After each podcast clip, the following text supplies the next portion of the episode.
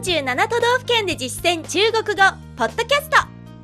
この番組は CRI 中国国際放送局がお送りします。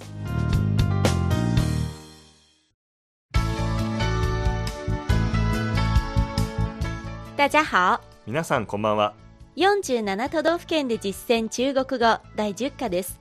ご案内は私超いい関東梅田健ですこの講座では各都道府県で出会う中国人との会話を目標に学んでいきます。先月は北海道編で今月からは京都編に入ります。多くの中国人にとって東京の次に有名な日本の都市が京都でしょう。古都として知られる京都の魅力を中国語で伝えられるようになりましょう。1回目は基本情報についてです。では早速本文を聞いてください張さんが京都に来たばかりの中国人の役。私が現地に住む日本人の役です。京都不愧是千年古都。真的很有味道。这里不仅有全国最多的重要文化遗产。也有很多现代的艺术文化。没有车去这些地方方便吗？完全不用担心。京都的面积不大公共交通也很发达。太好了！对了，我可以跟你学京都话吗？当然，一定很适合你。では今の会話を日本語で聞いてみましょう。京都はさすが千年のこと。本当に雰囲気がありますね。ここには全国で最も多くの国指定重要文化財があるだけでなく、現代的な芸術と文化もたくさんありますよ。車がないのですがこれらの場所へは便利に行けますか？全然心配いりません。京都の面積は大きくなく公共交通機関もとても発達しています。それは良かったです。そうだあなたから京言葉を学んでもいいですか？もちろん。きっとあなたに似合いますよ。続いて単語の確認です。張さんの後に続けて発音してください。最初の単語は京都。京都。京都。千年の古都。千年古都。千年古都。文化財。財はすべて遺產。遺產、遺産になりますので、合わせて文化遺產、文化遺產。現代、現代、現代。対義語の古代は古代、古代。になります。芸術、艺术，艺术，文化，文化，文化。公共交通機関，公共交通，公共交通。発達，发达。发達逆に発達していないは落後。落後。と言います。次です。勉強する。学学京言葉。京都弁。京都話。京都話。そして、何々弁は、何々方言、何々方言とも言いますので、ここでは、京都方言、京都方言と言っても通じます。最後です。似合う。适合。適合。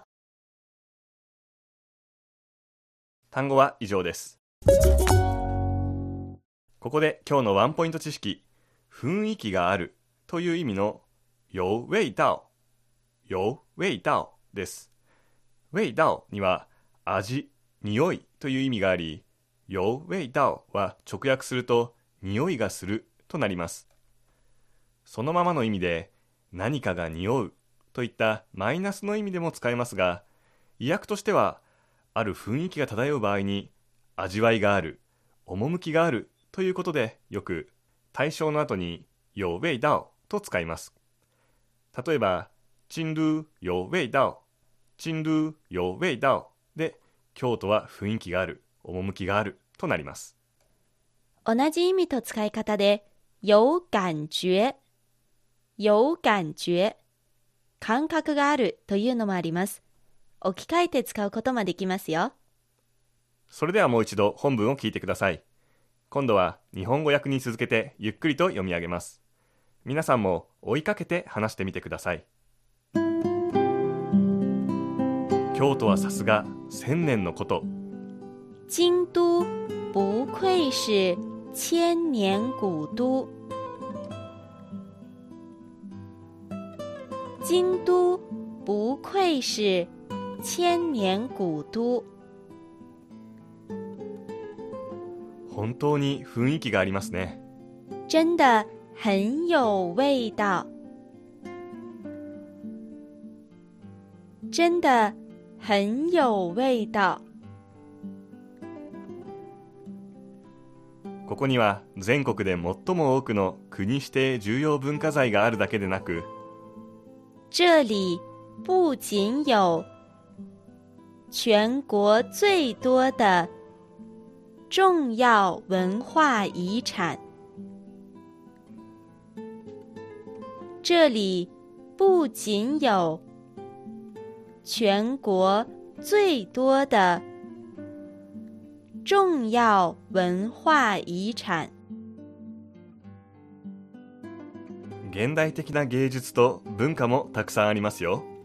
也有很多现代的艺术文化，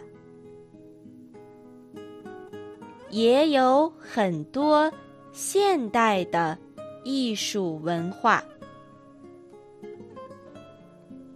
車がないのですが、これらの場所へは便利に行けますか？没有车，去这些地方方便吗？没有车，去这些地方方便吗？全然心配いりません。完全不用担心，完全不用担心。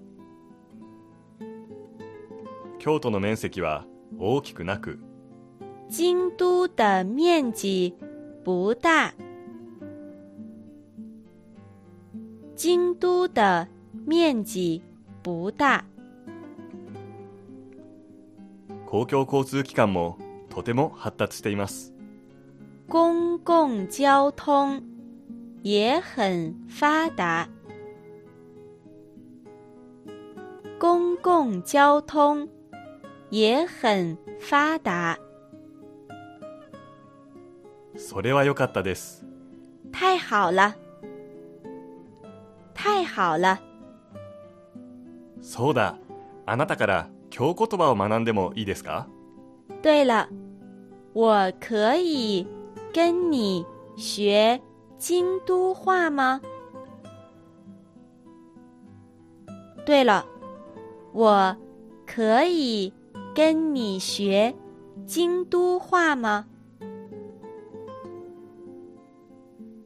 もちろん、当然，当然，きっとあなたに似合いますよ。一定很适合你，一定很适合你。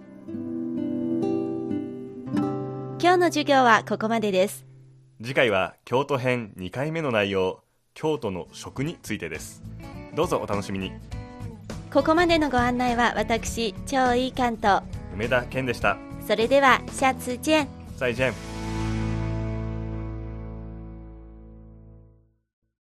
CRI 中国国際放送局の語学番組をお聞きいただきありがとうございます。レッスンの本文やポイントは CRI のホームページでご覧いただけます。詳しくは CRI 日本語で検索してください。また、CRI の日本語放送は Facebook と Twitter でも情報を発信しています。最新ニュースや中国の豆知識、かわいいパンダの写真まで内容盛りだくさん。Facebook と Twitter で CRI 日本語と検索してください。